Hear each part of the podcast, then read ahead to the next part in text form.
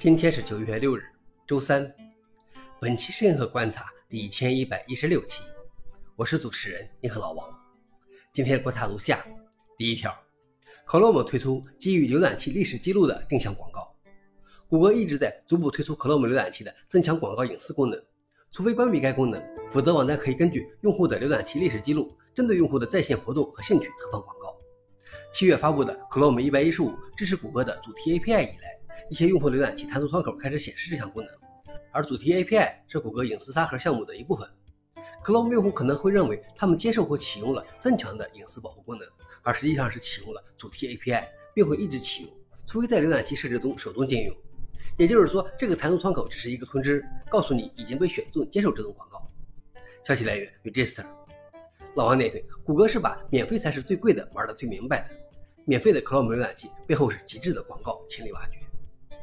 第二条是，安卓十四将禁止对系统证书的修改。最初，安卓系统允许用户创建自己的 CA 并信任它，从而可以拦截设备上的 HTTPS 流量，查看设备上正在发送和接收的内容，也可以进行修改和拦截。但从谷歌2016年发布的安卓七开始，设备上的信任 CA 列表就分为了两个部分：系统固定的用于所有应用的 CA 和用户可以修改但仅能用于特定应用的 CA 证书。这既保护了普通用户安全，也为那些有专门需要的技术人员提供了方便。在最新的安卓十四中，将进一步限制对系统证书的修改。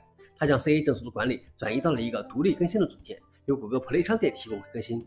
这对于普通用户来说会更安全。但另外一方面，它进一步限制了开发者，即使被完全入册设备，也无法修改系统证书。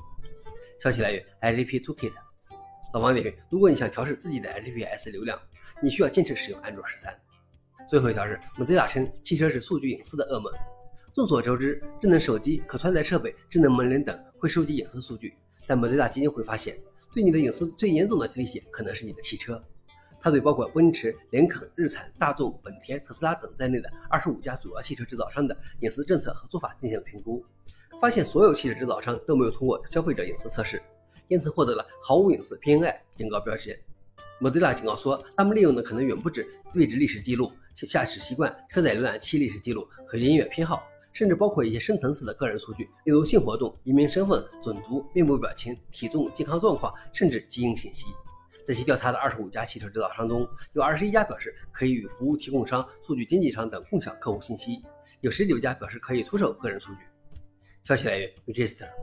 老王点评：这是一个监控机器啊，不知道那些下了班也愿意在车里待的人怎么想。以上就是今天的硬核观察。想了解视频的详情，请访问随附链接。谢谢大家。我们明天见。